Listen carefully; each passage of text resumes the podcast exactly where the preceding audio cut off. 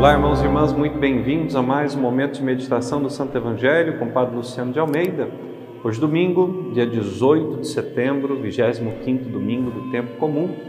E eu quero iniciar esse vídeo agradecendo a você que se inscreveu no nosso canal. Chegamos aí aos 8 mil inscritos, né? Quem diria? Eu nunca imaginava ter tanta gente no canal, um canal que foi criado apenas para transmissão das missas durante a pandemia e agora já alcançamos aí 8 mil pessoas. E eu quero te convidar a me ajudar a divulgar esse canal, de modo que a gente alcance aí agora os 10 mil inscritos. Isso depende de você, de você enviar o link né, do nosso canal para os seus contatos e assim nós continuarmos a levando a palavra de Deus a mais e mais corações diariamente. Amém? Deus abençoe, muito obrigado. E agora vamos ao nosso texto bíblico de hoje, que está em Lucas capítulo 16, versículos de 1 a 13. Naquele tempo, Jesus dizia aos discípulos: Um homem rico tinha um administrador que foi acusado de esbanjar os seus bens. Ele chamou e lhe disse: Que é isso que ouço a teu respeito? Presta contas da tua administração, pois já não podes mais administrar meus bens. O administrador então começou a refletir: O Senhor vai me tirar a administração. Que vou fazer? Para cavar não tenho forças, de mendigar tenho vergonha. Ah, já sei o que vou fazer para que alguém me receba em sua casa quando eu for afastado da administração. Então ele chamou cada um dos que estavam devendo ao seu patrão e perguntou ao primeiro: Quanto deves ao meu patrão? Ele respondeu: Cem barris de óleo. O administrador disse: Pega a tua conta, senta-te depressa e escreve cinquenta. Depois ele perguntou ao outro: E tu, quanto deves? Ele respondeu: Cem medidas de trigo. O administrador disse: Pega a tua conta e escreve oitenta. E o Senhor elogiou o administrador desonesto porque ele agiu com esperteza. Com efeito, os filhos deste mundo são mais espertos em seus negócios do que os filhos da luz. Eu vos digo: usai o dinheiro injusto para fazer amigos, pois quando acabar, eles vos receberão nas moradas eternas. Quem é fiel nas pequenas coisas também é fiel nas grandes, e quem é injusto nas pequenas também é injusto nas grandes. Por isso, se vós não sois fiéis no uso do dinheiro injusto, quem vos confiará o verdadeiro bem? E se não sois fiéis no que é dos outros, quem vos dará aquilo que é vosso? Ninguém pode servir a dois senhores, porque ou odiará um e amará o outro, ou se apegará a um e desprezará o outro. Vós não podeis servir a Deus e ao dinheiro. Palavra da salvação, glória a vós, Senhor. Vejam, meus irmãos, minhas irmãs, esse domingo nos traz esse texto, essa parábola, que à primeira vista é desconcertante para quem procura levar uma vida honesta, reta, administrando bem os seus bens pessoais e também aqueles que porventura administram em nome de outros. E por quê? Porque Jesus elogia a esperteza daquele administrador que não estava sendo fiel ao seu chamado ou seja, as responsabilidades que tinha recebido. Ele tinha três opções para poder consertar a sua situação após ser demitido: cavar, ou seja, trabalho braçal, mendigar, bater de porta em porta e pedir esmolas, ou né, agir com esperteza, é, revendo medidas, contas e dívidas daqueles que estavam ali a dever ao seu patrão. Ora, ele escolheu a mais fácil, porém a mais perigosa e a mais é, ruim, ou seja, a desonestidade.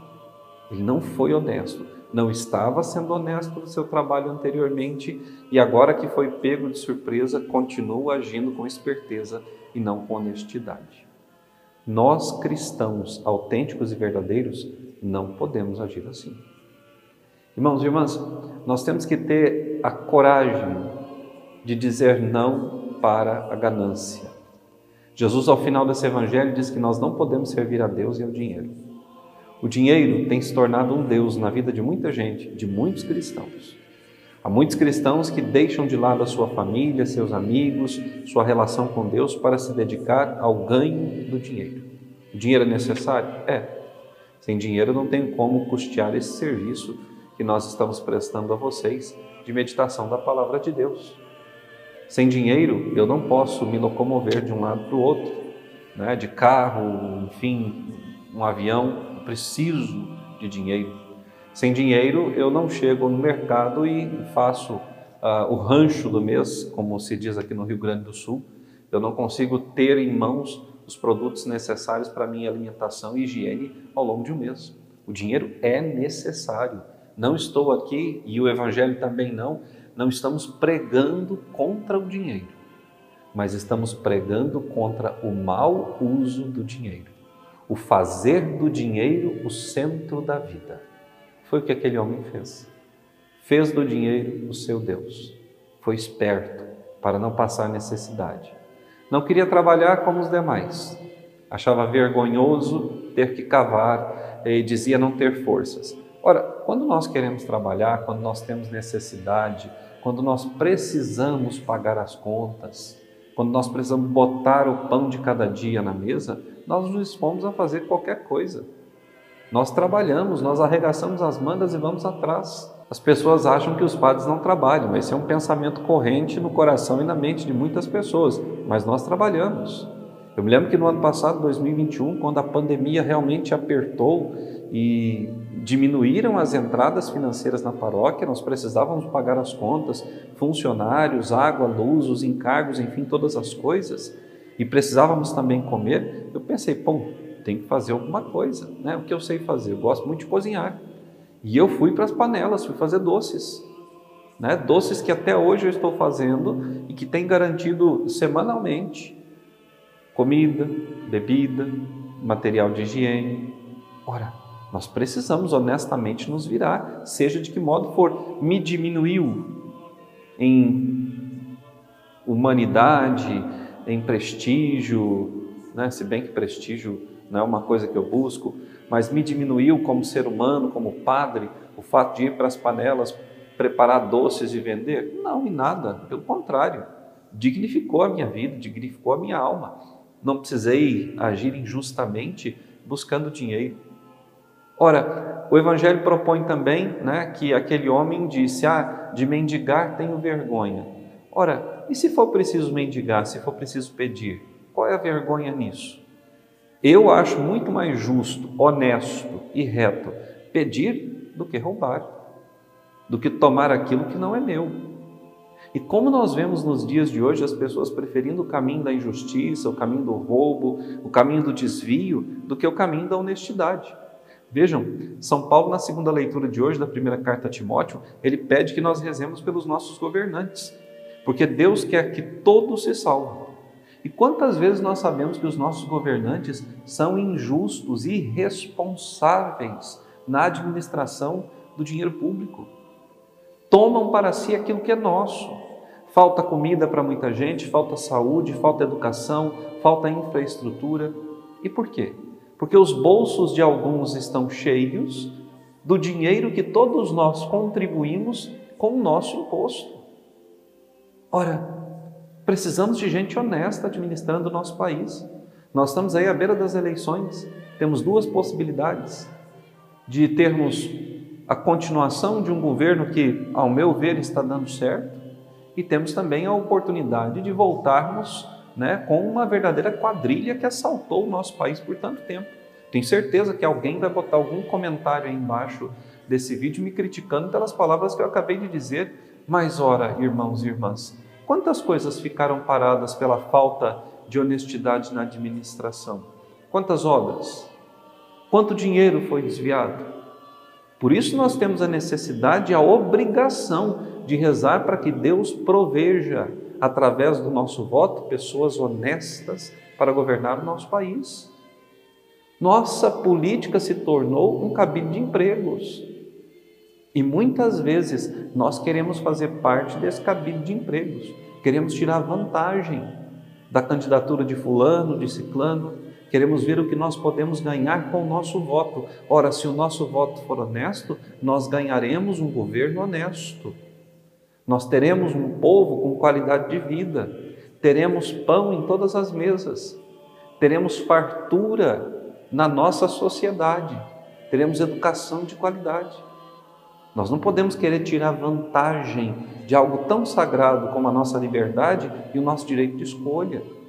Aquele administrador infiel tirou vantagem da sua esperteza, da sua liberdade de escolha, mas isso não lhe garantiu o emprego e não lhe garantiu que alguém o receberia em casa quando ele fosse demitido.